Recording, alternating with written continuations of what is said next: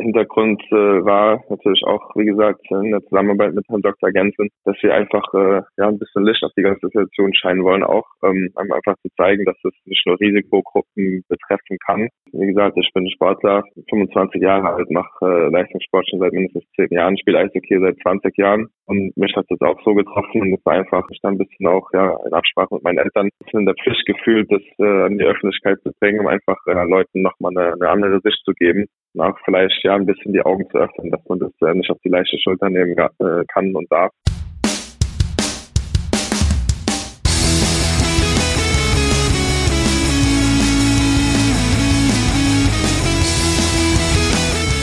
Hallo und herzlich willkommen zu einem 3-3 Timeout, einer Sonderepisode von 3-3 Overtime, dem Eishockey-Podcast. Ich bin Sven und ihr kennt das schon, bei den Timeouts sitze ich eigentlich immer alleine im Mikrofon. Ja, nachdem bekannt wurde, dass äh, beim Neugrizzly Yannick Möser im Nachgang nach einer überstandenen Covid-19-Infektion eine Herzmuskelentzündung diagnostiziert wurde, habe ich natürlich mit ihm und dem Teamarzt der Grizzlies Wolfsburg, Dr. Axel Gensen, Kontakt aufgenommen.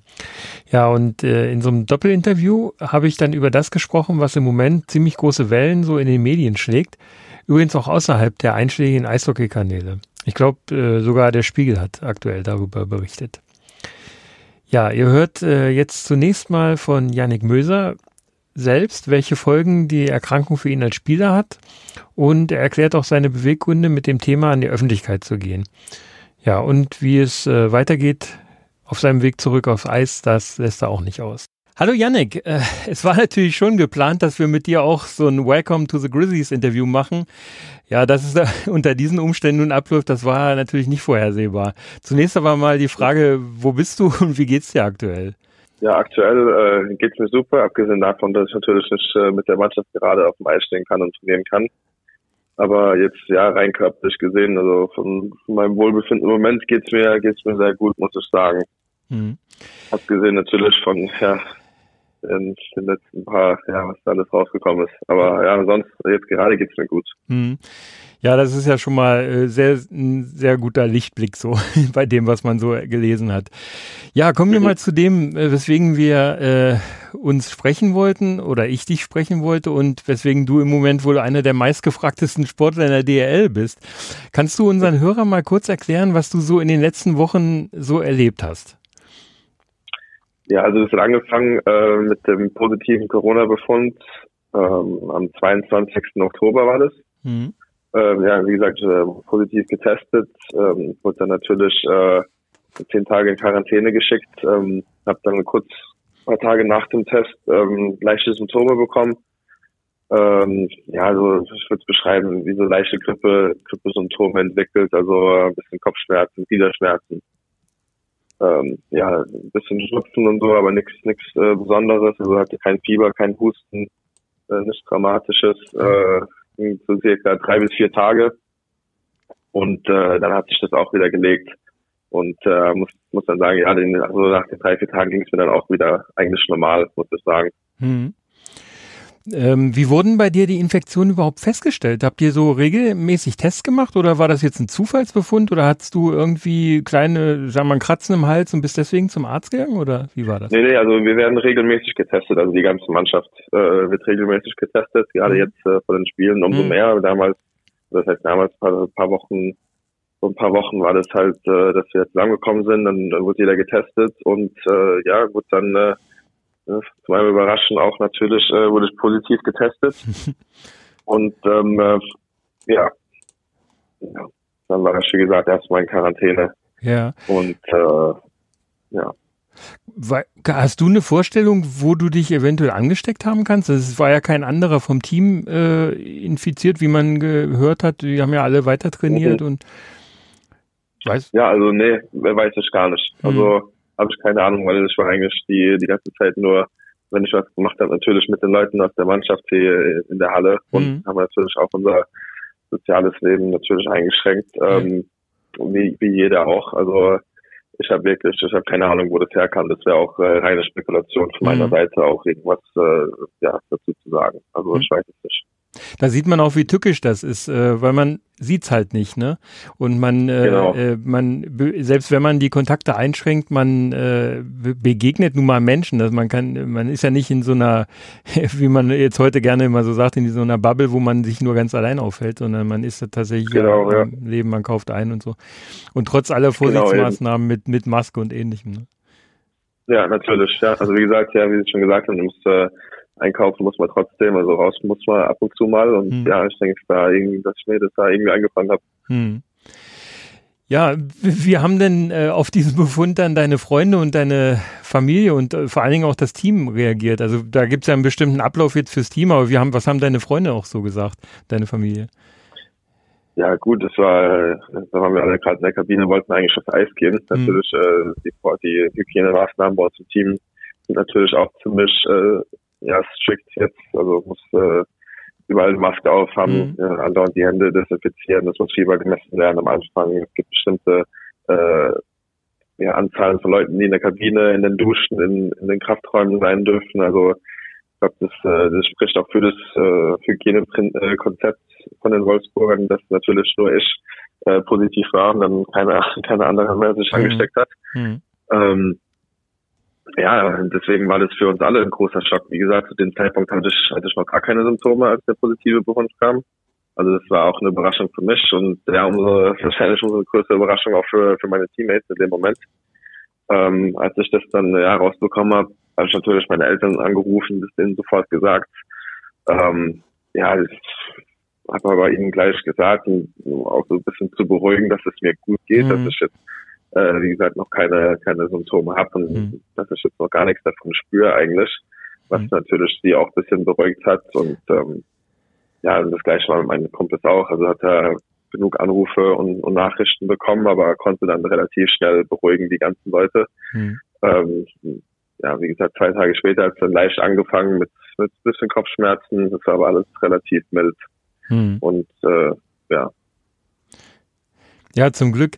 Ähm, deine Infektion, die äh, mit Corona oder Covid-19 sagt man ja zu der Krankheit, die durch Coronaviren ausgelöst wird, ähm, die wurde ja jetzt nicht öffentlich kommuniziert. Das ähm, war das so deine Entscheidung äh, auf Privatsphäre, die natürlich so ein Sportler wie du, der eigentlich im medialen Interesse steht, immer äh, trotzdem hat, äh, oder habt ihr das so teamintern so abgesprochen? Ja, ich glaube, das war einfach so ein bisschen abgesprochen, weil wie gesagt, ich war der Einzige, der der positiv war. Die, die ganzen Jungs und die ganzen Leute, die da um mich rum waren, mussten natürlich nochmal drei extra Tests machen, waren natürlich auch in Quarantäne ein paar mhm. Tage mhm. und haben da die ganzen extra Tests nochmal durchgezogen und dass da natürlich, äh, ja, dann rauskam, dass dann dass die ganzen anderen Leute negativ sind, dann wurde da natürlich ganz normal weiter trainiert. Jo. Und äh, ja, im Endeffekt hat sich dann nur für mich dann äh, ja, einiges geändert. Hm. Aber wie, wie du schon sagst, das ist, es zeigt ja, dass dieses, ähm, ich sag mal, Hygienekonzept, was äh, ja nicht nur bei den Grizzlies in Wolfsburg äh, läuft, aber für euch gilt natürlich dieses Hygienekonzept, äh, dass das auch äh, wirksam ist. Denn sonst hätte es ja mit Sicherheit mehrere ähm, Angesteckte gegeben. Ne? Und das ist schon mhm. ein sehr gutes Zeichen, auch was jetzt sozusagen die Zukunft angeht. Äh, wir müssen ja noch eine Weile mit dieser Krankheit leben, das ist nun mal so mit dem Virus. Und ähm, ja. insofern ist das ja wirklich ein, ein, sehr gutes Zeichen, dass da tatsächlich nur du in dem Moment dann ähm, ja betroffen warst. Jetzt ging ja, das Ganze ja. natürlich noch weiter. Das, wie gesagt, das, äh, mhm. es ist ja, es gab ja einige, äh, die mit dem Virus äh, infiziert waren ich sag mal, ligaweit, ähm, aber auch so überhaupt im Leistungssport. Ähm, aber du bist, bei dir war es doch etwas Besonderes. Wie ging es dann also nach der Quarantäne weiter? Du hast ja gesagt, zehn Tage warst in Quarantäne und ja, was ist dann, wie, was ist dann weitergelaufen? Genau, also das war dann, äh, ja, nach den zehn Tagen wurde ich dann natürlich zum Doktor geschickt. Das war auch mit Absprache von unseren beiden Teamärzten, von meinem Dr. Hermade und äh, Herrn Dr. Gensen dass äh, ich auf jeden Fall nochmal Leistungstest machen muss, um mhm. einfach äh, zu checken, ob alles okay ist. Ähm, war da natürlich guter Dinge, äh, weil ich mich auch gut gefühlt habe. Äh, musste dann äh, ja die ganzen Blutbilder, äh, was man halt so macht, auch vor der Saison, mhm. äh, Ruhe-EKG und dann äh, aufs Bike zum, äh, zum Belastungs-EKG. Und äh, ja, bei dem bei dem Belastungs-EKG auf dem Bike wurde dann äh, hat dann der Dr. Herr Mahle festgestellt, dass es eine leichte Abweichung vom, vom Sommer-EKG gab. Hm. Ähm, konnte das aber äh, nicht genau deuten, was das jetzt ist. Aber dadurch, dass es halt, äh, wie gesagt, irgendwas war anders als im Sommer, das hat man auch, das hat man auch deutlich gesehen, ähm, gab es dann einfach die, die Vorsichtsmaßnahme mit dem äh, Herr Dr. Gensen auch zusammen, wurde dann besprochen, mich weiterzuleiten an die Charité nach Berlin, also mhm. zum äh, Olympiastützpunkt dort. Mhm.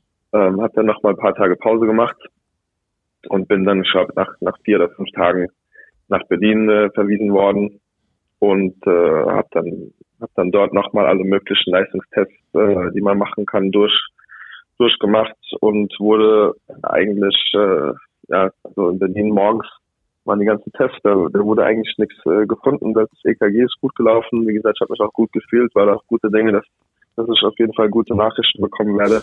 Mhm. Und ähm, hatte dann dadurch, dass äh, ja die, die, die Berliner in dem Olympiastützpunkt äh, einige Kontakte haben, auch ähm, nochmal weiter verwiesen an einen Kardiologen, also speziellen Herzdoktor, der auch in Berlin war. Und das hat dann für mich perfekt gepasst. Also muss ich sagen, da war ein kleiner ja, Glück oder, oder Zufall dabei, dass ich äh, an dem gleichen Tag noch zu dem Kardiologen durfte. Mhm. Und äh, der hat eine spezielle Maschine, das äh, Cardio-MRT, bei dem praktisch das Herz äh, ja in so einem 3D-Bild auf dem Computer aufgeschnitten wird und dann kann man praktisch alles sehen, was, was da vor sich geht. Und ähm, der Doktor in Berlin hat dann äh, ja, festgestellt, dass ich äh, an einer akuten Herzmuskelentzündung leide, die jetzt in den letzten drei bis vier Wochen stammt, also in der Zeit, wo ich genau getestet, also positiv auf Corona getestet wurde. Mhm. mhm. Und äh, ja, deswegen ja, musste, musste der Arzt mir dann die ja, bitteren Nachrichten, sage ich mal, übermitteln. Und ja, jetzt sitze ich hier zu Hause. Ja, ähm, also ich habe mal in einer nahen Bekanntschaft jemanden gehabt, das ist schon über 10, 15 Jahre her, der hat auch eine Herzmuskelentzündung gehabt. Mm, der war äh, auch, ja, Leistungssportler vielleicht nicht, aber ich sag mal so als Hobbysportler sehr aktiv. Und der mhm. musste dann für Wochen, ja, ich möchte fast sagen für Monate das Bett hüten. Der musste, der durfte tatsächlich nicht selber aufstehen, er musste da umsorgt werden. Ist das heute immer noch so? Also musst du das jetzt auch oder darfst du dich schon etwas mehr bewegen als der damals? Ja gut, das Ding ist halt, dass bei mir, wie gesagt, im Alltag merke ich jetzt absolut gar nichts davon. Mhm. Ähm, fühle mich auch, fühle mich auch fit, habe äh, Energie, würde am liebsten natürlich auch trainieren, aber das, wie gesagt, das geht ja halt nicht. Mhm. Und ich glaube, ich weiß nicht, wie, wie es da bei jedem Kollegen damals war, aber es gibt ja auch verschiedene Herzmuskelentzündungen und äh, es gibt manche, die, die laufen 100 Meter und müssen sich dann erstmal schon mal hinsetzen. Mhm. Bei mir war das halt gar nicht der Fall. Also ich kann im Moment ja, wie gesagt, Sport geht halt gar nicht. Äh, alles, was, was eine hohe Herzfrequenz ähm, äh, benötigt, äh, bin ich erstmal raus jetzt. Ähm, ich darf ja gemütlich äh, spazieren gehen. Ähm, ja, Yoga machen, die ganzen Sachen, die man ein bisschen dehnen, halt so mhm. leicht, leichte Belastungen darf ich machen, habe aber auch äh, 24 Stunden am Tag einen Puls so an, der mich äh, einfach ein bisschen meinen Puls zu tracken. Mhm. Und äh, muss natürlich schauen, dass äh, der Puls die ganze Zeit unten bleibt für die nächsten paar Wochen jetzt erstmal. Ja, jetzt könnte ich ein bisschen äh, gehässig sein, dann darf man auch gar kein Eishockey gucken, oder? Da geht doch der Puls auch beim Zugucken hoch manchmal. ja, doch, das, das muss ich auf jeden Fall. Also wenn man das, wenn man das mir noch wegnimmt, dann, dann weiß ich nicht. Ja, war auch eher spaßig gemeint. Ähm, ja. Wurde denn bei dir schon das von dem Dr. Genslin mit der DRL entwickelte und äh, das ist ja jetzt gerade aktuell veröffentlicht, dieses Protokoll nach Covid-19-Infektionen angewendet oder war das tatsächlich noch eine Zufallsentdeckung? Ja, also das wird, glaube ich, mit mir zusammen so ein bisschen entwickelt, also mhm. um meinen Fall herum auch. Ähm, wie gesagt, das ist ja jetzt noch gar nicht so lange. Die Saison hat ja heute auch, oder die Saison fängt ja jetzt noch erst an, wir sind ja noch in der Vorbereitung gerade mit dem Magenta Cup. Ähm, das, das ist immer noch in der Entwicklung drin, weil halt keiner, keiner weiß, was, es gibt ja kein genaues Corona-Protokoll. Also mhm. es ist alles noch in der Entwicklung, aber wie gesagt, der, der Dr. Getzel und der Dr. Mahler, die, die beiden haben da einen super Job gemacht, weil im Endeffekt war ich auch derjenige, der ein bisschen gepusht hat und natürlich wieder aus Eis wollte und die beiden mussten mich ein bisschen zügeln mhm. und äh, haben mich natürlich erstmal, ja wie gesagt, aufs Bike geschickt und ähm, einfach zu sehen, wie, wie ich mich verhalte und, und wie ich mich fühle. Und er hat mich, hat mich halt gut gefühlt und deswegen war ich einfach äh, bereit, um, um aufs Eis zu gehen. War ein bisschen sogar genervt von den ganzen Tests. Aber jetzt im Nachhinein muss ich natürlich sagen, bin ich froh, dass ich die gemacht habe und froh, dass die, dass die beiden äh, so gut auf mich aufgepasst haben. Hm. Jetzt hast du ja äh, mit dem Dr. Gensen zusammen auch so den Schritt an die Öffentlichkeit gemacht. Ähm, bis jetzt, also ich habe dich äh, nicht so als jemanden empfunden bislang so in deiner Karriere, der sehr viel in der Öffentlichkeit steht, sehr viel in den Medien ist oder so, sondern eher so ein bisschen zurückhaltend ist. Das war so meine Ein Einschätzung von dir. Ähm, aber jetzt bist du halt wirklich aktiv in die Öffentlichkeit gegangen und äh, wie man liest in Zeitungsinterviews und so, äh, du bezweckst damit auch was. Was, was ist so dein, ähm, der, der Hintergrund dessen, dass du das so aktiv jetzt betreibst? Ja, der Hintergrund äh, war natürlich auch, wie gesagt, in der Zusammenarbeit mit Herrn Dr. Gensen, dass wir einfach äh, ja ein bisschen Licht auf die ganze Situation scheinen wollen, auch ähm, einfach zu zeigen, dass es nicht nur Risikogruppen betreffen kann, mhm. Ähm, wie gesagt, ich bin Sportler, 25 Jahre alt, mache äh, Leistungssport schon seit mindestens 10 Jahren, spiele Eishockey seit 20 Jahren. Ähm, und mich hat das auch so getroffen und es war einfach, äh, habe ich dann ein bisschen auch ja in Absprache mit meinen Eltern ein bisschen in der Pflicht gefühlt, das äh, an die Öffentlichkeit zu bringen, um einfach äh, Leuten nochmal eine, eine andere Sicht zu geben mhm. und auch vielleicht ja ein bisschen die Augen zu öffnen, dass man das äh, nicht auf die leichte Schulter nehmen äh, kann und darf. Ähm, ja, im Endeffekt, ich weiß nicht, ähm, ich bin, ich glaube, wie Sie schon gesagt haben, jetzt niemand, der jetzt unbedingt in die Öffentlichkeit und das, das Scheinwerferlicht braucht oder ja. will. Aber in dem Moment habe ich mich einfach ein bisschen äh, in der Pflicht gefühlt, um einfach nur ja meine Story praktisch äh, praktisch zu sagen, was mhm. da im Endeffekt die Leute davon halten. Äh, ja, muss, muss jeder selbst entscheiden. Aber einfach, wenn es, wenn es ein paar Leuten den, äh, die, die Augen öffnet, dann ist äh, meine Aufgabe schon erfüllt, meiner Meinung nach. Ja, ja, wie du schon sagst, es ist ja ähm, nicht so einfach, äh, Leute, die so in vollem Saft stehen und auch heiß sind auf eine Saison, die sich gerade anbahnt, äh, dann davon zu überzeugen, wenn es denn jetzt dazu gekommen ist, dass sie so eine Infektion haben. Es muss ja nicht äh, Corona allein sein, es kann ja auch eine, eine Grippe sein, eine schwere Grippe, die einen so zurückwirft und auch da besteht natürlich die Gefahr einer solchen Herzmuskelentzündung oder so. Und ähm, mhm. das ist sicherlich nicht so einfach, die dann davon zu überzeugen, auf ihren Körper ein bisschen zu achten und in Absprache mit ihren Ärzten ja, äh, dann mh, hm, sich zurückzuhalten und tatsächlich das nach einem Art Protokoll wieder äh, vorzunehmen, die, die Rückkehr aufs Eis. Ne? Und wie ja. du ja auch schon sagst, es geht ja tatsächlich nicht nur, äh, das habe ich zumindest gelesen, äh, es geht dir dabei nicht nur um Eishockeyspieler, sondern generell um, um alle Sportler. Ne? Das trifft ja halt ja, nicht nur Eishockeysportler. Hm. Ja, genau, um auch die, die Sportler, glaube ich, so ein bisschen zu schützen, weil man, ja, wie gesagt, als Sportler äh, will man natürlich der Mannschaft helfen und das kann man am wenigsten, wenn man draußen sitzt. Mhm. Aber ja, ich glaube, äh, ja, die Sportler wollen natürlich zurück aufs Spielfeld oder äh, in meinem Fall aufs Eis. Ähm, und die Trainer wollen natürlich auch, dass die, dass die Spieler so schnell wie möglich wieder zurückkommen.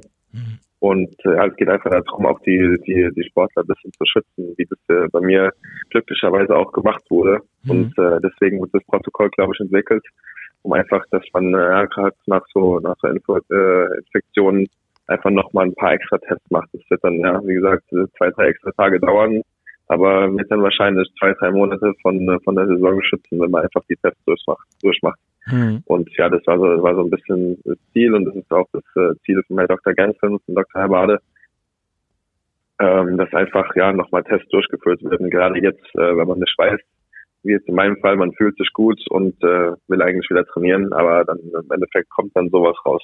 Hm. Jetzt lass uns noch ein bisschen in die Zukunft schauen und ähm, das, dann kommen wir auch schon so langsam in Richtung Ende unseres Interviews. Ähm, und lass uns mal zurück zum Sportlichen kommen. Du bist ja natürlich nicht nach Wolfsburg gekommen, um auf dem Sofa zu sitzen. Welchen Fahrplan zurück aufs Eis hast du mit den Ärzten äh, ausgemacht? Gibt es da schon etwas, wo du drauf hinfiebern kannst? Ja, also jetzt die nächsten paar Wochen erstmal Ruhe. Ich glaube, das ist das Einzige, was ich gerade machen kann, um, um mich wieder, um mich wieder fit zu machen, ist jetzt erstmal meinem Körper Ruhe zu geben und einfach ein bisschen Zeit, um das zu heilen. Ähm, und der, der nächste Termin, praktisch der Nachfolgetermin, um nochmal noch mal ins Herz reinzuschauen, ist äh, 10. oder 11. Januar. Dann äh, werde ich wieder nach Berlin fahren mhm. und äh, muss nochmal ins MRT und dann wird nochmal äh, Herz geschaut und wird dann entschieden, ähm, ja, ob es besser geworden ist, äh, wie es dann aussieht. Und dann, ja, ich glaube, jetzt wäre alles nur Spekulation. Ich bin ja guter Dinge. Äh, wie gesagt, ich fühle mich gut. und äh, hofft natürlich auf positive Nachrichten, aber das, äh, das wird man dann erst im, im Januar genauer wissen. Hm. Jetzt nochmal zur Erinnerung für die Hörer, die die Entwicklung in der DL nicht so ganz verfolgt haben. Wir haben auch äh, Hörer, die äh, eher so Oberliga oder äh, DL 2 ähm, verfolgen.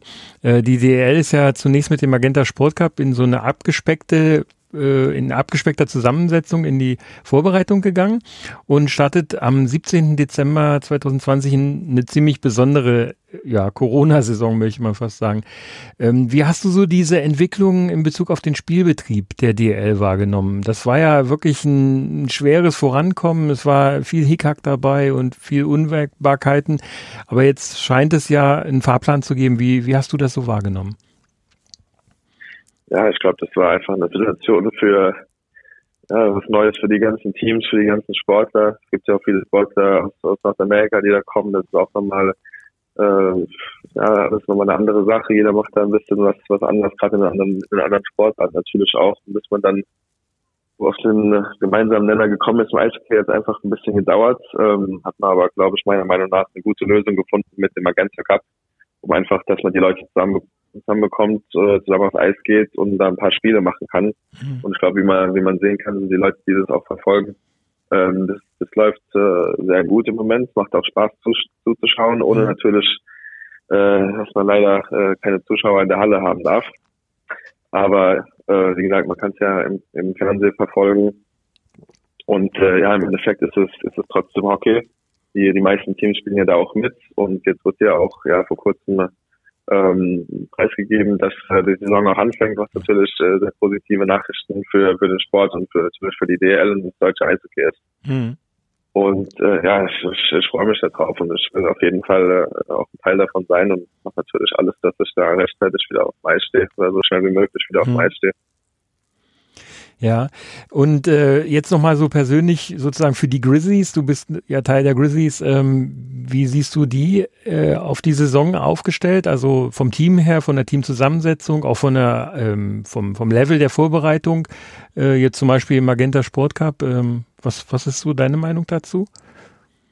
Ja, ich finde, äh, wir schauen gut aus, also macht Spaß, uns, uns zuzuschauen. Ähm, ich glaube, äh, man sieht, wir hatten ein paar schon ein paar sehr schöne Spielzüge, äh, was natürlich darauf hinweist, dass die Mannschaft sich gut versteht, neben dem Eis und auf dem Eis äh, trainieren schon seit längerem zusammen auf dem Eis und äh, geben da schon ja etwas länger ein bisschen, ja, ein bisschen, ich gebe da Vollgas, würde ich sagen, und sind eigentlich schon voll in der Vorbereitung drin, freuen uns natürlich riesig auf die Saison, man sieht, die Jungs sind motiviert, die wollen spielen. Mhm.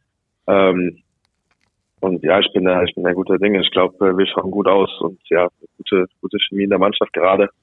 Äh, macht Spaß, in der Halle zu sein. Jeden, äh, Training macht Spaß. Moment, muss ich leider noch zuschauen. äh, davor hat davor hat Spaß gemacht, auf dem Eis zu stehen, auf jeden Fall. Und das, äh, das wird sich auch weitergehen in der Saison. Ja. Ähm, hast du im Moment äh, physischen Kontakt zum Team oder beschränkt sich dein Kontakt tatsächlich nur auf Telefonate, Videocalls oder eure WhatsApp-Gruppe? Nee, nee, ich bin jetzt, äh, ich bin jetzt auch wieder in der Halle. Also ich gehe morgens in die Halle, wenn die Jungs auf dem Eis sind ähm, wie gesagt, mit den äh, sozialen Kontakten müssen wir ein bisschen aufpassen gerade. Mhm. Also es mhm. gibt ja, wie, gesagt, wie ich schon gesagt habe, die, die ganzen Vorschriften mit äh, nur noch Maske in der Halle, äh, bestimmte Anzahl der Spieler in den, in den verschiedenen Kabinen mhm. und, und so weiter. Äh, aber ja, möchte dann auf jeden Fall auch äh, ums Team herum sein. Äh, will, will die ganzen Trainings zuschauen. Äh, möchte natürlich für die Heimspiele da sein. Mhm. Und äh, ja, bin auf jeden Fall auch äh, um die Mannschaft rum, was mir auch, glaube ich, ähm, in der Zeit jetzt auch viel hilft. Hm. Ja, ich denke auch äh, für die Mannschaft kann das gut sein, wenn äh, sie sehen, du bist, äh, also sie, sie, sie fühlen sich bestimmt auch ganz gut, wenn sie sehen, du, du bist in Ordnung und du bist bei denen und so. Das ist ja so ein Geben und Nehmen ja. dann irgendwo, ne? Janik. Ja, glaube ich auch. Also ja, die Mann, wie gesagt, die Mannschaft freut sich, wenn ich da bin. Ich freue mich, dass ich der Mannschaft, bei der Mannschaft sein kann. Also von daher, ja, ja. passt es. Janik, hab vielen Dank, dass du dir, dir, für unsere Hörer so viel Zeit genommen hast. Es sind über, zwei, über 20 Minuten geworden. Und äh, mhm. das, obwohl ja, im Moment dein Telefon wahrscheinlich vor Interviewanfragen kaum stillsteht. Äh, wir wünschen dir ja. auf jeden Fall schnelle Genesung, damit du schnell wieder ins Training kommst. Äh, vor allen Dingen natürlich, dass das Ergebnis, was dann im Januar äh, kommt, so ist, dass du eben schnell wieder aufs Eis kommst. Ja, und dass du den Grizzlies natürlich und äh, deinen Fans äh, noch äh, viel zu bieten hast in der Saison. Ja, ja. Ja, hoffe ich auch auf jeden Fall. Und ja, vielen Dank. Vielen Dank auch äh, für Ihre Zeit. Ja, äh, gerne. Wir unterstützen das natürlich. Super. Alles klar, Janik. Vielen Dank. Tschüss. Ich finde es wirklich klasse, dass er in dieser Situation nicht nur an sich selbst, sondern eben auch an andere Sportler denkt, um sie da ein bisschen zu sensibilisieren und auch zu warnen, diese Sache mit Covid-19 und dem, was daraus folgen kann, nicht auf die leichte Schulter zu nehmen. Ja, und im nächsten Teil des Doppelinterviews, da erfahrt ihr von dem Teamarzt Dr. Axel Genslin ein bisschen aus der medizinischen Sicht zu dieser Thematik. Und er erläutert dabei auch, wie es zum Algorithmus kam, den er mit seinen Kollegen und der DRL zusammen erarbeitet hat. Dieser äh, Algorithmus, der dann zukünftig äh, helfen soll, bei Covid-19-Infektionen im Leistungssport ja gefährliche Spätfolgen zu minimieren. Hört mal rein. Hallo, Axel Gensen. Äh, vielen Dank erstmal für die Zeit. Und äh, ja, bevor wir so in die Vollen gehen, ähm, würde ich erstmal fragen, wie geht's dir denn überhaupt jetzt aktuell? Wenn man so in den einschlägigen Medien dich verfolgt, dann kommt man kaum an dir vorbei. Ja, wie fühlt sich das an, wenn man so im Mittelpunkt steht? Ja, nicht anders als sonst. Ähm, letztendlich, äh, das Ganze ist gemacht für die Spieler und äh, um zu sensibilisieren, dass wir uns mit der Corona-Infektion durchaus gefährden können in Einzelfällen. Mhm. Und das ist das, was am letzten Ende zählt und wichtig ist. Mhm. Dass ich im Moment namentlich viel erwähnt werde, ist ein positiver Nebeneffekt, ähm, ändert aber nichts. Ja, und äh, bevor wir jetzt äh, mal weitersprechen über das Hauptthema, äh, nicht jeder wird dich kennen. Äh, vielleicht äh, kannst du dich noch mal so ganz kurz vorstellen, äh, wer du überhaupt bist und ähm, ja, wie, welchen Bezug du zum Eishockey hast, wie du Mannschaftsarzt der Grizzlies geworden bist. Äh, das wird sicherlich den einen oder anderen auch noch interessieren, weil er dich vielleicht so gar nicht kennt. Ja, ich bin vor neun Jahren aus dem Klinikum Celle ins Klinikum Wolfsburg gewechselt. Ich bin Unfallchirurg und Orthopäde. Und wir sind seinerzeit gefragt worden, ob wir als Mannschaftsärzte für die Grizzlies zur Verfügung stehen würden. Das haben wir sofort gemacht, da ich schon einige Jahre vorher sehr am Eishockey interessiert war. Meine Kinder spielen beide Eishockey und äh, einer meiner sehr guten Freunde war der Kapitän der Hannover Indians. Von daher war ein mhm. Bezug da. Mhm für mich war es dann eine Selbstverständlichkeit, natürlich Ja zu sagen und bei den Grizzlies mitzumachen. Hm. Du bist ja da ein Teil eines ganzen Teams von Ärzten und medizinischen Betreuern äh, bei den Grizzlies. Äh, wie sind denn da eure Aufgaben verteilt? Ja, die Aufgaben werden so äh, adressiert, wie sie letztendlich anfallen. Ähm, ich kümmere mich natürlich schwerpunktmäßig um die Verletzungen an sich, sei es die leichten Verletzungen wie Muskelverletzungen, aber falls sich jemand auch mal was bricht, äh, dann können wir das natürlich in der Gesamtheit mitversorgen. Wir müssen aber auch die größeren orthopädischen Aspekte mit im Auge haben, was wir nicht alles selber äh, behandeln würden, sondern da wirken dann die Netzwerke. Während Nazim Hamade als Allgemeinmediziner für ja, das große Drumherum der Medizin verantwortlich ist und natürlich auch historisch seit etlichen Jahrzehnten der Teamarzt der Mannschaft ist. Hm, hm. Ähm, jetzt wollen wir ja in diesem Interview mal so ein bisschen auf medizinische Aspekte eingehen und ähm, wir werden das Ganze auch äh, versuchen, so mit deiner Hilfe so verständlich wie möglich zu machen. Ganz äh, klar, ich spreche Deutsch. genau. Ähm, jetzt haben wir im, vorhin im Interview mit Yannick Möser schon seine persönlichen Erfahrungen dargestellt bekommen. Wie hast du diese ganzen Vorgänge um die Covid-19-Erkrankung und das, was sich daraus dann bei Yannick ergeben hat, so erlebt? Na gut, wir sind natürlich überrascht gewesen, dass ein Spieler, der äh, überhaupt keine Symptome gezeigt hat, im Rahmen einer Zufallstestung positiv auf das Virus getestet worden ist. Dass das irgendwann passiert, ja, das war äh, eigentlich zu erwarten. Trotzdem überrascht es natürlich, wenn es passiert. Und ja, wir haben dann entsprechend der nationalen Vorgaben reagiert, äh, auch der Vorgaben des Gesundheitsamtes. Mhm. Äh, Janek ist in Isolation gekommen. Wir haben das beobachtet. Er hat äh, ja leichte Symptome für einige Tage gehabt. Und als er aus der Isolation wieder rauskam, ging es ihm einfach fantastisch. Mhm. Und ähm, wir haben schon während dieser Maßnahme haben wir natürlich drüber nachgedacht, wie sieht denn das eigentlich aus, wenn er aus der Isolation wieder rauskommt? Darf er dann sofort wieder spielen oder nicht? Also musste man sich hinter den Kulissen etwas belesen. Mhm. Und da kam letztendlich raus, naja, äh, auf der einen Seite gibt es natürlich die Beteiligung der Lunge in der schwersten Form, die Lungenentzündung und das Lungenversagen. Das hat natürlich nicht vorgelegen. Mhm. Aber interessanterweise kam eben auch heraus, ähm, auch das Herz kann angegriffen werden durch das Virus, sodass wir entschieden haben, wir machen bei Dr. Hamade die typischen Grundlagenuntersuchungen, normales EKG, aber auch ein Belastungs-EKG. Und das Belastungs-EKG, das zeigte letztendlich eine Auffälligkeit, der wir nachgehen mussten. Hm. Und dieser Auffälligkeit, der Janik hat uns das vorhin erzählt, äh, da habt ihr dann ihn nochmal so zur Spezialuntersuchung nach Berlin geschickt, an die Charité, wenn ich das noch richtig in Erinnerung habe. Und äh, da wurde dann tatsächlich festgestellt, dass äh, eine Herzmuskelentzündung vorliegt bei ihm. Äh, kannst du, äh, kannst du das, diese Erkrankung, Herzmuskelentzündung nochmal ein bisschen verständlich für die Hörer äh, nochmal darstellen? Was, das, was bedeutet das im Einzelnen? Ja, dass ein, ein Virus ist generell in der Lage, Herzmuskelzellen anzugreifen. Ähm, das sind nicht nur die Muskelzellen, das kann in der ungünstigsten Variante können das auch die Blutgefäßzellen, also die Innenauskleidung der Blutgefäße letztendlich äh, beteiligen. Und äh, das ist deswegen gefährlich, weil eine so solche Herzmuskelentzündung äh, gerade beim Leistungssportler in jungen Jahren einer der Gründe sein kann, weshalb es zum sogenannten plötzlichen Herztod kommen kann. Hm. Das heißt, durch den Angriff des Virus äh, kann einerseits die Pumpfunktion des Herzens eingeschränkt und verändert werden, andererseits aber, wie schon gesagt, die Blutgefäße auch beteiligt werden.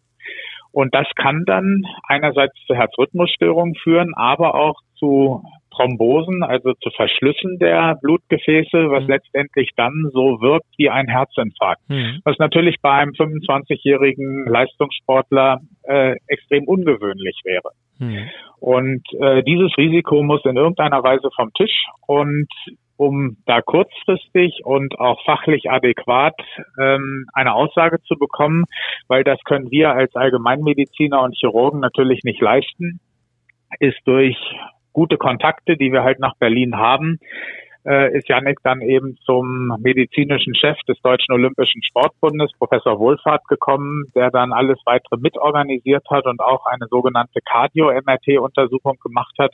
Das ist eine spezielle Kernspintomographie, wo man tatsächlich dann äh, an den Herzmuskelbereichen erkennen kann, ob dort Veränderungen sind. Hm. Und diese Untersuchung hat uns am Ende ein positives Ergebnis gezeigt. Und Professor Wohlfahrt hat dann zusammen mit den Kollegen, die das untersucht haben, äh, letztendlich auch die Diagnose gestellt, dass es sich um eine Herzmuskelentzündung handelt. Mhm. Ja, und ähm, diese Herzmuskelentzündung, die kann ja, wie du schon äh, gesagt hast, äh, im ungünstigsten Fall ähm, dann dazu führen, dass äh, dann, wie es ja auch schon tatsächlich äh, einigen Spielern passiert ist. Äh, nicht jetzt, vielleicht nicht beim Eishockey, aber äh, beim Fußball hat man das das ein oder andere Mal schon mitbekommen, dass ganz junge Spieler plötzlich auf dem Spielfeld zusammengebrochen sind und dort verstorben sind auf dem Spielfeld. Und das, das wäre praktisch die größte und schlimmste Gefahr, die durch so eine Herzmuskelentzündung entstehen könnte, richtig, ne? Ja, das ist völlig richtig. Mhm. Äh, generell hat so eine Herzmuskelentzündung eigentlich eine ganz gute Prognose. Mhm. Heißt, ähm, Meistens heilt das ohne Wenn und Aber aus. Mhm. Voraussetzung ist aber, dass man sich für eine nicht unerhebliche Zeit zunächst einmal schont mhm. und das Herz nicht weiter belastet.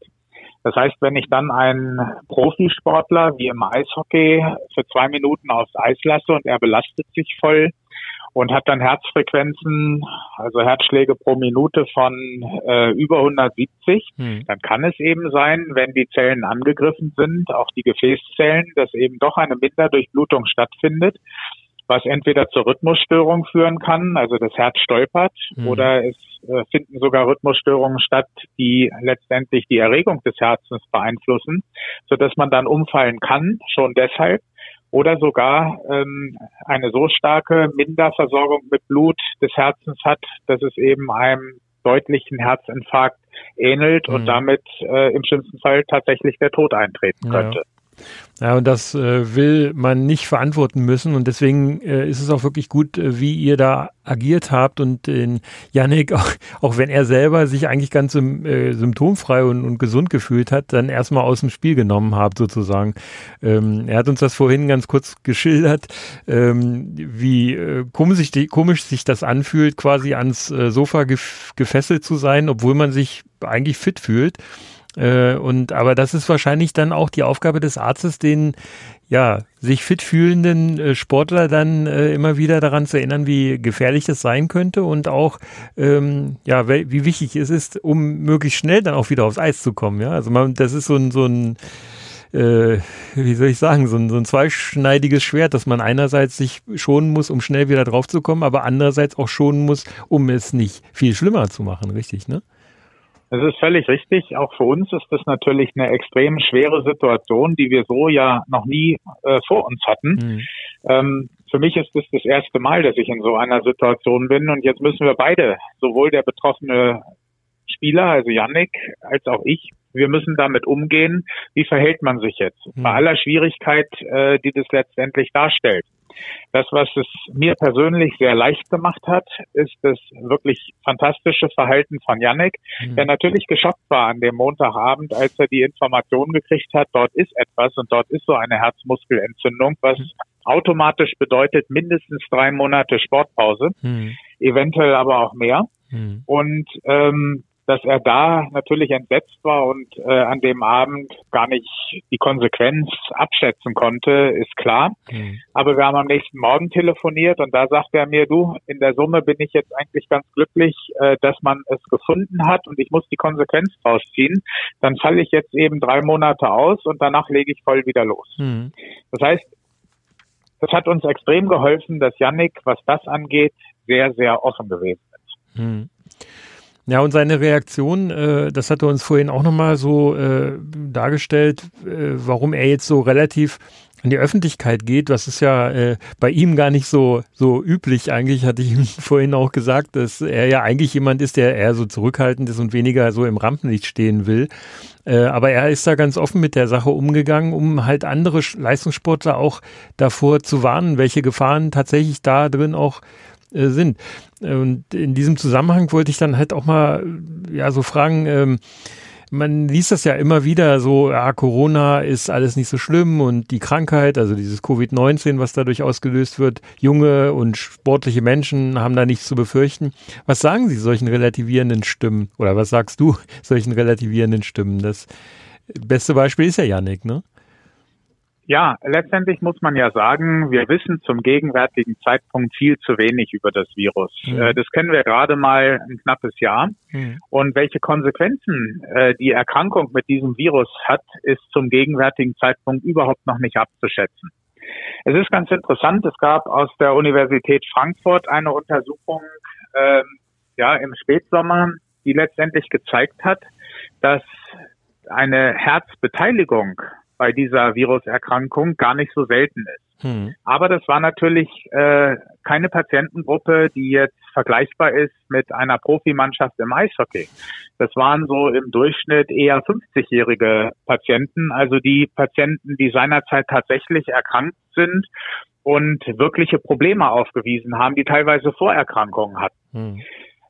Das heißt, wir wissen ja gar nicht, ob wir diese Ergebnisse ohne weiteres auf den jungen Leistungssportler übertragen können. Hm. Es ist dann aber äh, im, zu Beginn des Herbstes eine nordamerikanische Untersuchung äh, publiziert worden, die das auch zwar in etwas geringerem Ausmaß, und wir sprechen hier von der Frankfurter Untersuchung von etwa 70 Prozent Herzbeteiligung, ähm, beim jungen Patientenkollektiv von 30 Prozent Herzbeteiligung, was am Ende natürlich heißt, jeder dritte Leistungssportler könnte ein Risiko darstellen, dass er eine Herzbeteiligung nach einer derartigen Erkrankung aufweisen kann. Hm. Und das ist natürlich ein extrem hoher Zahlenwert hm. und auf den muss man reagieren. Und das ist letztendlich das, was wir versucht haben, ähm, mit der Veröffentlichung auch äh, dieses speziellen, dieser speziellen Situation von Yannick Möser äh, zu erreichen. Mhm. Ähm, was komplett anders ist als in vielen anderen Sportarten. es ist tatsächlich mal kommuniziert worden. Freunde, hier liegt ein Problem vor und das dürfen wir einfach nicht negieren. Hm. Natürlich gibt es nach wie vor genug Menschen, die sagen, es ist alles nicht so schlimm, aber das sind in der Regel ja auch keine Fachleute. Ja. Äh, jetzt hast du es gerade schon angesprochen. Äh, ihr habt da dieses, ja, ich will es mal sagen, Wiedereingliederungsprotokoll für Leistungssportler vorgestellt, äh, jetzt gerade die Tage, ähm, die eben nach einer Covid-19-Infektion äh, sozusagen wieder zurück aufs Eis wollen. Und äh, da gibt es so ein, ich habe das, ähm, jeder, der die Zeitungen jetzt aufmerksam verfolgt hat, konnte da dieses Ablaufschema äh, drauf entdecken. Ähm, kannst du das vielleicht für unsere Hörer nochmal so kurz erläutern, wie da jetzt praktisch der Ablauf ist? Und vielleicht nochmal die Frage, ist das jetzt ein verbindliches Protokoll, an das sich jede Mannschaft der DEL zu halten hat? Oder ist das sozusagen eine Empfehlung, wie man es machen sollte, wenn man es, äh, wenn man es äh, sozusagen, wenn man die, die Sportler ja möglichst medizinisch gut betreuen will? Also es ist generell erstmal so, dass wir seit März dieses Jahres Daten haben, ähm, wie das Virus sich eigentlich verhält und was es mit Menschen machen kann. Mhm. mhm. Im Mai dieses Jahres hat es dann aus Deutschland heraus schon einen Return-to-Play-Konsensus gegeben vom Deutschen Olympischen Sportbund und der Deutschen Gesellschaft für Sportmedizin und Prävention. Die haben einen schönen Ablaufplan schon erstellt, muss man ganz klar sagen. Der ist aber eher medizinisch orientiert gewesen und vielleicht nicht ganz so praxisrelevant, äh, wie wir das im Alltag brauchen. Mhm. Ähm, als Mannschaftsarzt im Leistungssport ist es einfach so, ich werde vom Trainer gefragt, wann kann der Spieler wieder spielen. Der Sportdirektor sitzt mir im Nacken und mhm. sagt, der muss jetzt mal wieder hin, wir brauchen den. Mhm. Und ich stehe medizinisch da und muss einschätzen, kann ich das mit einer nötigen Sicherheit äh, überhaupt zum gegenwärtigen Zeitpunkt empfehlen. Hm. Und das hat natürlich dazu geführt, dass es jeder ein bisschen anders gemacht hat. Wir sind da sehr konservativ gewesen und haben halt gesagt, also drei Wochen ist jeder Spieler raus. Und dann kann man sich natürlich vorstellen, man muss nur in die Zeitung gucken, da wird ein Fußballer positiv getestet und vier Tage später spielt er wieder. Hm. Und da sagt natürlich äh, die Organisation des Vereins, ja, warum geht denn das beim Fußball schneller und warum macht ihr da so ein Hiopai draus? Hm. Ähm, wo wir nur antworten können, ja, die medizinischen Daten sagen uns eigentlich, man sollte ein bisschen vorsichtiger sein. Ja, aber wenn die das können, dann müsste das bei uns auch gehen. Hm. Und deswegen haben wir das Ziel gehabt, tatsächlich nochmal nachzusehen, wie ist denn jetzt der aktuelle Stand? Und haben letztendlich die Daten, diese wenigen Daten, die wir haben, ähm, zumindest mal so zusammengefasst, dass wir eine Vorstellung haben, wann können wir einen Spieler unter welchen Bedingungen überhaupt wieder spielen lassen. Hm. Und das hat dazu geführt, dass wir diesen bestehenden Algorithmus einfach modifiziert und erweitert haben, aber hinsichtlich der praktischen Fragestellung. Das heißt, wir haben jetzt unterschieden, wir haben den positiv getesteten Spieler. Das ist die große Überschrift. Hm. Und jetzt gibt es welche, und das sind gar nicht so wenige, die haben niemals Symptome. Hm. Und da ist halt die Frage, kann ich die einfach wieder sofort, nachdem sie isoliert waren, zurücklassen oder muss ich noch was machen? Da gibt es eigentlich nur eine Expertenempfehlung aus Großbritannien, die halt gesagt haben, ja, mach doch einfach das, was wir sonst auch machen, wenn wir Verletzungen haben. Wir führen eine gestaffelte Wiedereingliederung durch und belasten den Spieler jeden Tag ein ganz klein wenig mehr, sodass wir ihn schrittweise wieder daran führen, äh, an eine Belastung, die für ihn sportartspezifisch stattfindet. Hm. Dann sehen wir natürlich Spieler wie Yannick, die positiv getestet sind und leichte Symptome haben, wo man davon ausgeht, naja, das sind so Erkältungssymptome. Ähm, das ist wahrscheinlich alles nicht so schlimm. Gut, Yannicks Beispiel hat uns am Ende was anderes gelehrt. Hm. Aber ähm, auch da sollte ein Spieler, bevor er anfängt, sich schrittweise wieder äh, zum Spielen zurückzubringen, sollte er komplett symptomfrei sein. Hm. Dann gibt es Spieler, die haben zwei Wochen oder so Symptome da dauert es einfach ein bisschen länger. Da muss man ein bisschen aufpassen, dass es nicht zu früh passiert. Und die Extremvarianten sind natürlich, es hat jemand eine Lungenentzündung gehabt, das heißt, die Lunge ist angegriffen gewesen, oder er hat von vornherein äh, Probleme mit dem Herzen, die offensichtlich sind, zum Beispiel Rhythmusstörungen oder tatsächlich Herzstolpern. Ähm, was er selber merkt, dann muss ich natürlich noch wesentlich vorsichtiger sein. Und damit haben wir letztendlich äh, unterschiedliche Gruppen definiert, die unterschiedlich lange ausfallen, bevor man mit einer einigermaßen Sicherheit sagen kann, jetzt geht es wieder. Mhm. Wir sind aber auch darauf angewiesen, weil wir gerade im Eishockey überwiegend Allgemeinmediziner und Orthopäden Unfallchirurgen sind äh, als Mannschaftsärzte, dass wir da Fachkompetenz aus der Kardiologie dabei haben müssen. Red Bull München zum Beispiel hat einen Kardiologen als Mannschaftsarzt zusätzlich. Hm. Ähm, das kann sich ein Verein wie Red Bull München natürlich erlauben, aber nicht jeder Verein äh, hat ein Team von fünf Ärzten. Hm. Sodass, um die Frage dann abschließend zu beantworten, ist das etwas, was jetzt gilt und zwingend umgesetzt werden muss? Das muss man mit Nein beantworten, mhm. aber wir haben letztendlich etwas, was wir den Leuten an die Hand geben, an dem sie sich orientieren können. Ähm, es wird auch niemand sagen können, wenn wir empfehlen, jemand ohne Symptome sollte erst nach 17 Tagen wieder spielen und ein anderer Verein lässt ihn nach 15 Tagen spielen, auf Entscheidungsbasis des Spielers natürlich immer. Mhm. Ob das verkehrt ist und ob das irgendeine Form von Konsequenz hat, das kann zum gegenwärtigen Zeitpunkt niemand beantworten. Mhm. Aber wir brauchen etwas, ähm, um unsere Entscheidungen auch auf ein medizinisches Grundverständnis zurückzubringen. Und es kann sein, dass wir in zwei Monaten einen völlig anderen Algorithmus und eine an völlig andere Vorgehensweise haben, weil wir einfach durch neue Erfahrungen dazugelernt haben. Ja, ja gerade äh, bei Corona, wenn man dann so äh, dem Dr., äh, Professor Dr. Drosten zum Beispiel zuhört, es ist ja in diesem Podcast, den der äh, mit dem NDR gemacht hat, auch immer wieder äh, von den Entwicklungssprüngen in der Erkenntnisgewinnung äh, die Rede gewesen. Und das ist wahrscheinlich bei euch in diesem speziellen Fall, was Covid-19 angeht, natürlich nicht anders. Ne? Da muss man dann einfach Ganz die klar. gegenwärtige Entwicklung der Wissenschaft dann auch immer mit einfließen lassen. Ne? Und es hängt natürlich auch immer davon ab, welchen Schwerpunkt äh, in meiner Fragestellung setze ich mir, wenn ich irgendein Problem um das Coronavirus herum beantworten möchte.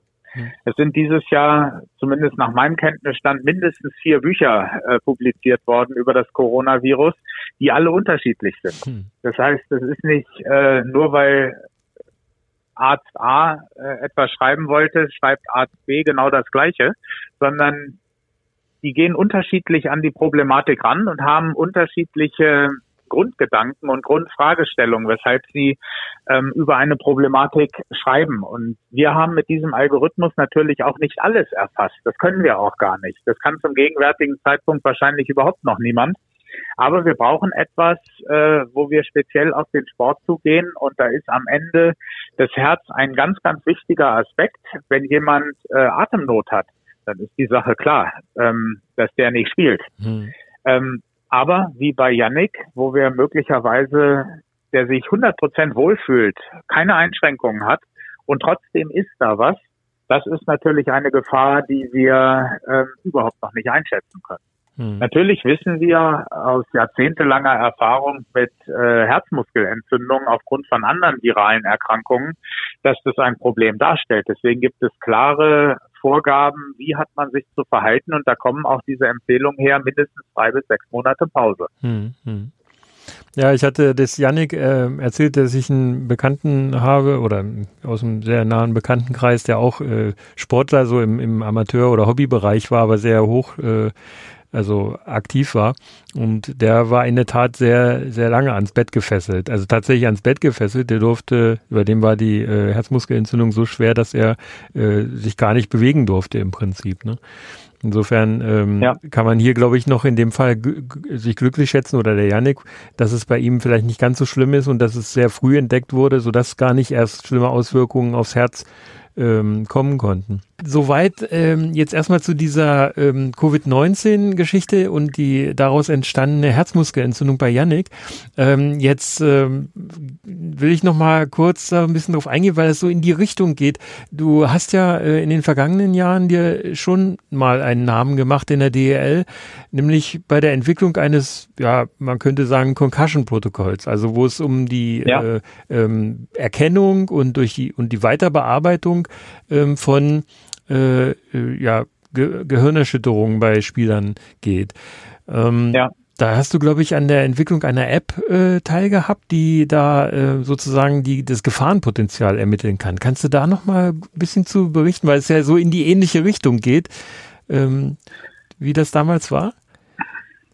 Ja, natürlich. Also äh, als ich angefangen habe, habe ich mich natürlich auch damit auseinandergesetzt, äh, welche Verletzungen sind denn häufig im Eishockey. Das heißt, man schaut so ein bisschen in die Fachliteratur und natürlich gibt es die Muskelverletzungen, ja, das ist klar. Man bricht sich auf bestimmte Stellen. Die Schulter ist ein Risikofaktor im Eishockey, keine Frage.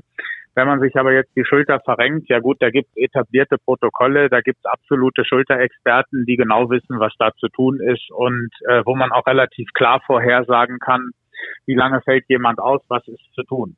Mhm. Interessanterweise gehört aber die Gehirnerschütterung äh, zu den häufigsten Verletzungen, die im Eishockey eintreten. Wir haben Daten aus Deutschland von der Verwaltungsberufsgenossenschaft, die uns letztendlich zeigen, dass etwa 30 Prozent aller dokumentierten Verletzungen in der ersten und zweiten Eishockeyliga Gehirnerschütterungen sind. Und das bedeutet, dass wir an jedem Spieltag äh, statistisch einen Spieler haben, der eine Gehirnerschütterung erleidet. Hm. Wenn man dann so in die äh, Trivialliteratur guckt, dann steht überall, und das glauben leider Gottes auch viele Spieler, aber auch viele Ärzte, eine Gehirnerschütterung liegt dann vor, wenn man bewusstlos war, erbrochen hat und eine Erinnerungsstörung hat. Interessanterweise sind diese Symptome aber nur in 10 bis 20 Prozent aller Gehirnerschütterungen überhaupt vorliegend. Hm. Viel häufiger ist, ich habe Kopfschmerzen, die nicht so ganz erklärbar sind durch das durch die Verletzung. Ich habe Schwindel, Gangunsicherheiten. Ich kann mich nicht richtig konzentrieren und Dinge wie zum Beispiel eine völlig veränderte Reaktionszeit. Und das ist etwas, wo wir ja gar nicht so die Tests an der Bande haben oder in der Drittelpause, wo wir sagen können, wie ist denn das jetzt? Da haben wir dann einen Spieler, der hat immer noch eine Herzfrequenz von 140, der ist so äh, unter Katecholaminen, also unter äh, Wirkstoffen, die letztendlich äh, gar nicht zulassen, dass er völlig klar beurteilt werden kann.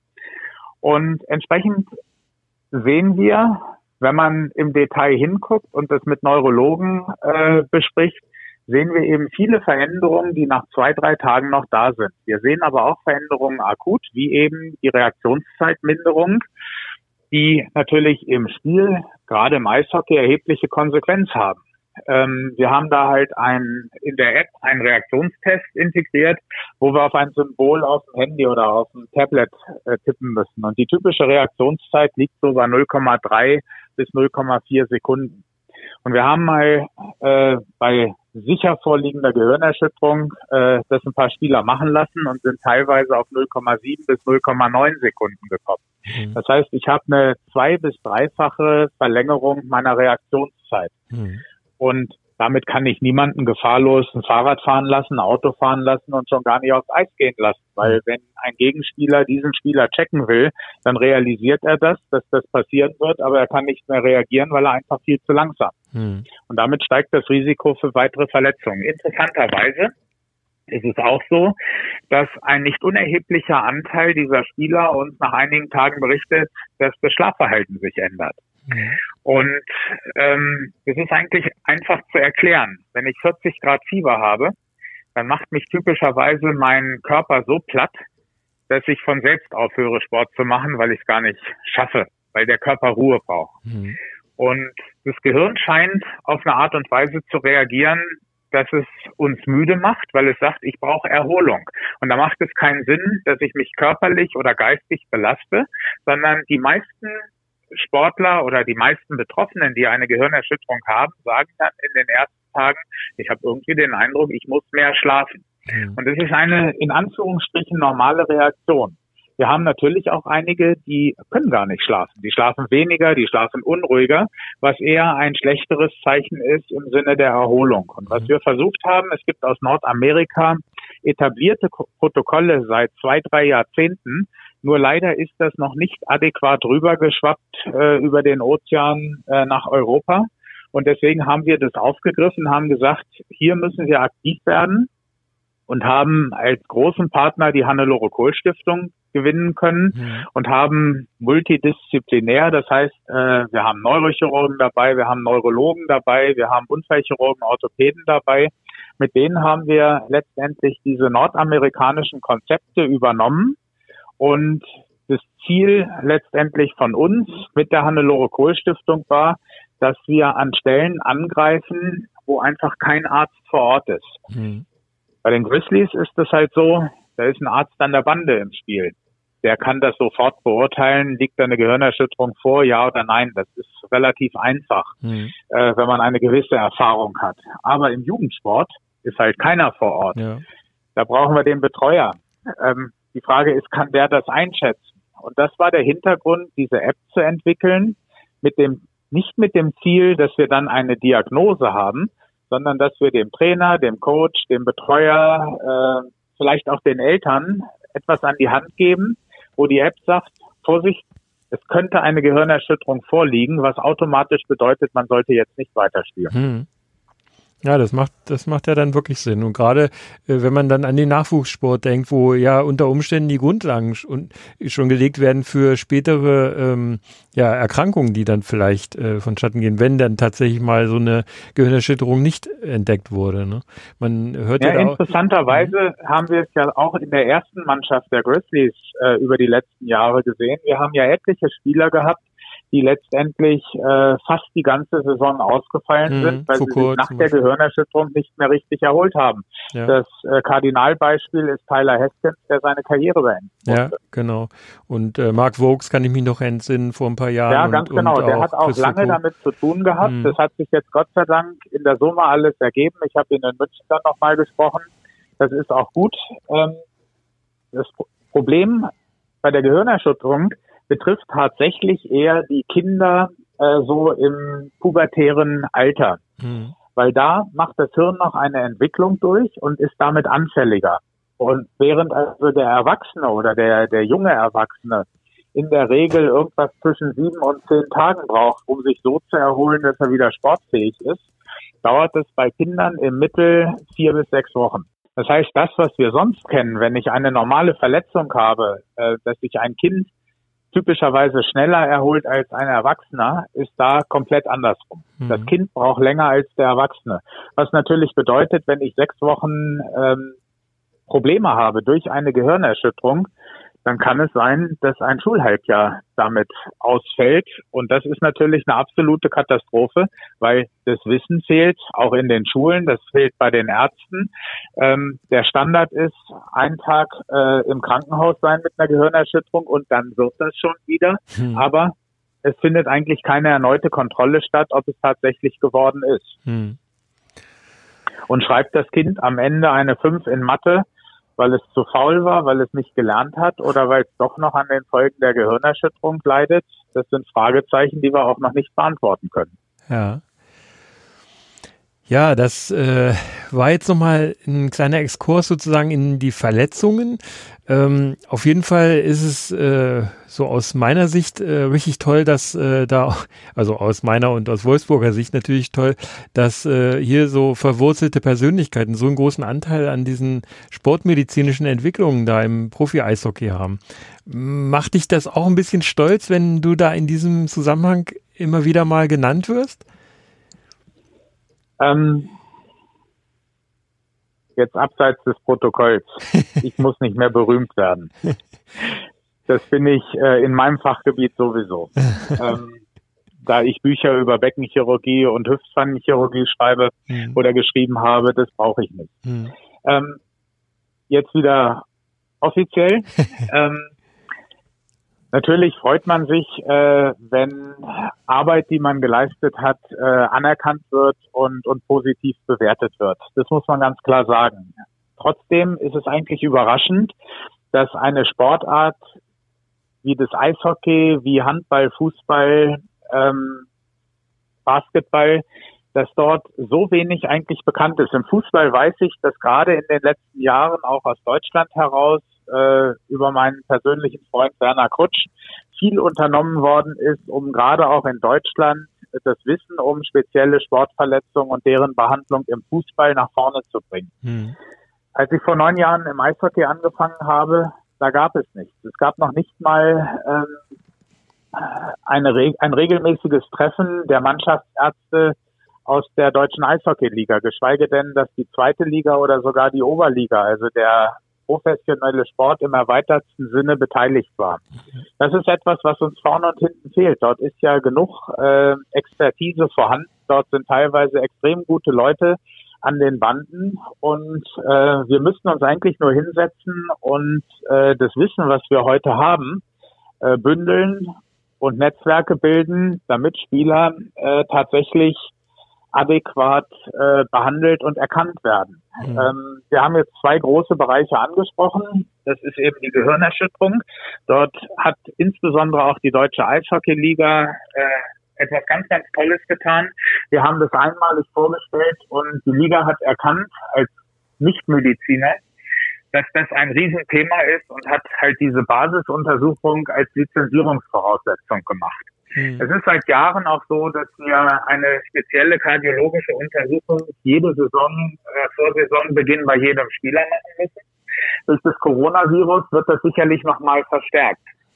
Wir haben aber auch in den letzten Jahren gelernt, dass eine ganz spezielle Hüfterkrankung, die sich möglicherweise in der Pubertät entwickelt, zu erheblichen Problemen bei den äh, Spielern führen kann sodass wir auch gerade in Wolfsburg in den letzten Jahren eigentlich in jeder Saison einen Spieler hatten, der eine nicht unerhebliche Problematik mit der Hüfte entwickelt hat, die am Ende eine Operation erforderlich machte. Ich weiß hinter den Kulissen auch, dass das in anderen Vereinen auch so ist. Mhm.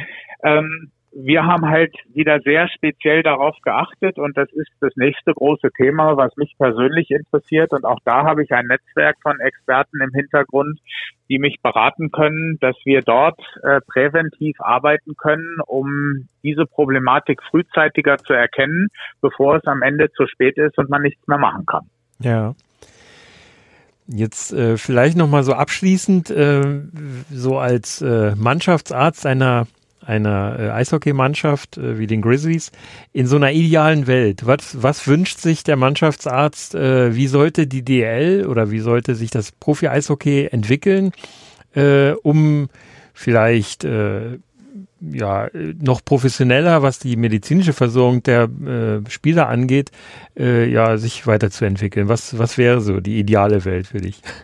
Die ideale Welt wäre natürlich, wenn uns die deutsche Eishockeyliga den Tag auf 48 Stunden erweitern könnte. Dann hätten wir etwas mehr Zeit, um uns mit speziellen Dingen auseinanderzusetzen. Ja. Ähm, ich bin ja formal, weil wir das damals mit der Gehirnerschütterung initiiert haben, aus Wolfsburg heraus äh, Leiter der Medical Task Force.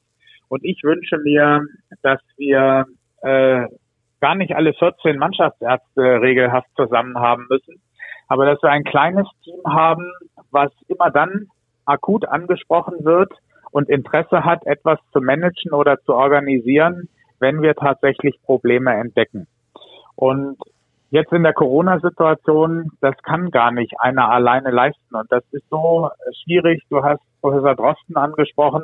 Mhm. Wir brauchen im Einzelfall einen Virologen, der uns unterstützt. Wir brauchen im Einzelfall einen Kardiologen, der uns unterstützt. Eventuell sogar einen Lungenfacharzt. Ähm, wir müssen nur identifizieren, gibt es an irgendeiner Stelle Probleme, äh, die wir mit den derzeitigen Bedingungen nur schwer lösen können oder wo wir erkannt haben, hier müssen wir präventiv arbeiten. Und da müsste man sich wesentlich häufiger und regelmäßiger zusammensetzen, um etwas auf den Weg zu bringen. Hm wären äh, quasi verbindlich für jede Mannschaft so äh, zum Beispiel dieses Concussion-Protokoll oder das äh, Covid-19-Protokoll. Wäre das was, was du dir auch wünschen würdest, dass das tatsächlich für jedes Team verbindlich ist? Na gut, die, die deutsche Eishockeyliga hat das Concussion-Protokoll eindeutig favorisiert. Ähm, auch ist mittlerweile die neue Variante der App auch äh, durch die DEL nochmal deutlich propagiert worden. Hm. Ähm, natürlich können wir niemanden dazu zwingen, das umzusetzen. Das, das geht nicht. Mhm. Ähm, natürlich können wir auch niemanden dazu zwingen, jetzt das äh, Konzept für das Coronavirus oder die Corona-positiven Spieler so umzusetzen. Ähm, ich kann das ganz gut am Ende schließen, indem ich etwas zitiere, was ich äh, im Rahmen der Ausarbeitung aus einer nordamerikanischen Arbeit äh, mir rausgeschrieben habe. Es ist besser, eine Expertenmeinung zu haben, als gar keine Meinung zu haben. ja, das sagt letztendlich, wir wissen noch zu wenig über das Virus, ähm, aber wir haben jetzt etwas, an dem wir uns langhangeln können. Mhm ohne zu wissen, ob das ein gutes Konzept ist, das wird die Zeit zeigen. Mhm. Das war auch nicht das Ziel, jetzt etwas zu haben, wo wir sagen, das ist es und mhm. das ist unumstößlich, sondern wir haben jetzt etwas, wo wir sagen können, Leute, guckt etwas genauer auf diese Spieler, die positiv getestet worden sind, damit wir nichts übersehen und damit uns am Ende nicht irgendwann mal ein Spieler tot auf dem Eis umfällt und wir im weiteren Verlauf sagen müssen, hätten wir mal hm. Folgendes gemacht. Hm. Hm.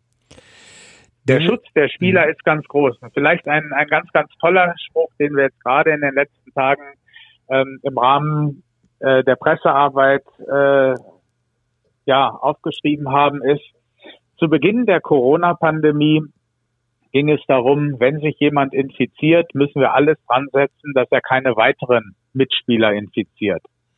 Jetzt sind wir so weit, dass wir sagen, wir haben jemanden, der hat sich infiziert und wir müssen alles dran setzen, dass er davon wieder vollständig gesund wird und sich nicht selber weiter schädigt. Hm. Ja, dem ist überhaupt nichts mehr hinzuzufügen. Ähm, Axel, ganz, ganz herzlichen Dank für die Zeit und das äh, wirklich sehr, in, äh, sehr intensiv ähm, geführte Gespräch. Äh, vielen Dank für die vielen Einblicke, die du uns und, äh, uns und den Hörern in so ein Thema gegeben hast, was vielen Fans normalerweise verborgen bleibt. Ähm, für die Zukunft alles Gute wenig Arbeit in der Funktion als Mannschaftsarzt und bleib natürlich gesund. Das ist das Wichtigste. Absolut. Du auch. Herzlichen Dank. Vielen Dank nochmal. Tschüss. Tschüss. Bis bald. Ciao. Das waren, wie ich finde, ziemlich interessante Einblicke in ein Themengebiet, das für den normalen Eishockey-Fan eigentlich verborgen bleibt. Aber wie ihr seht, ähm, das kann auch junge und äh, ja, sportlich sehr, sehr aktive ähm, äh, ja, Spieler wie den Yannick äh, treffen. Und auch viele von euch sind sicherlich sportlich aktiv und auch ihr passt gut auf euch auf und im Zweifel lieber einmal mehr zum Arzt gehen und das mal überprüfen zu lassen, wenn ihr euch nicht wirklich wohlfühlt, wenn ihr so eine Infektion mal durchgemacht habt. Ja, ich hoffe, euch haben die Interviews genauso viel Spaß gemacht wie mir. Und äh, ich denke, ihr drückt, wie ich es auch tue, dem Yannick die Daumen, dass er äh, seinen Kontrolltermin im Januar, dass da alles positiv verläuft und er dann äh, auch bald im Trikot der Grizzlies dem Team auf dem Eis wieder helfen kann. Ja, und abschließend noch der übliche Werbeblock. Ähm, wir würden uns natürlich freuen, wenn ihr uns auf den Plattformen, wo ihr uns hört, mal ein Like hinterlasst, eine Bewertung oder eine Rezension äh, für uns da lasst. Für Kritik, Lob und Anregungen schreibt uns, wie ihr ja wisst, unter dem Hashtag 3 Fragen. Dazu auf Facebook, Twitter, Instagram bist ihr ja jeweils über 3 Overtime erreichbar. Und äh, folgt uns gerne dort auch. Viele tun das schon, dafür vielen, vielen Dank. Ja, und auch per E-Mail sind wir natürlich erreichbar, 3 Overtime at gmx.de. Ich glaube, das wisst ihr.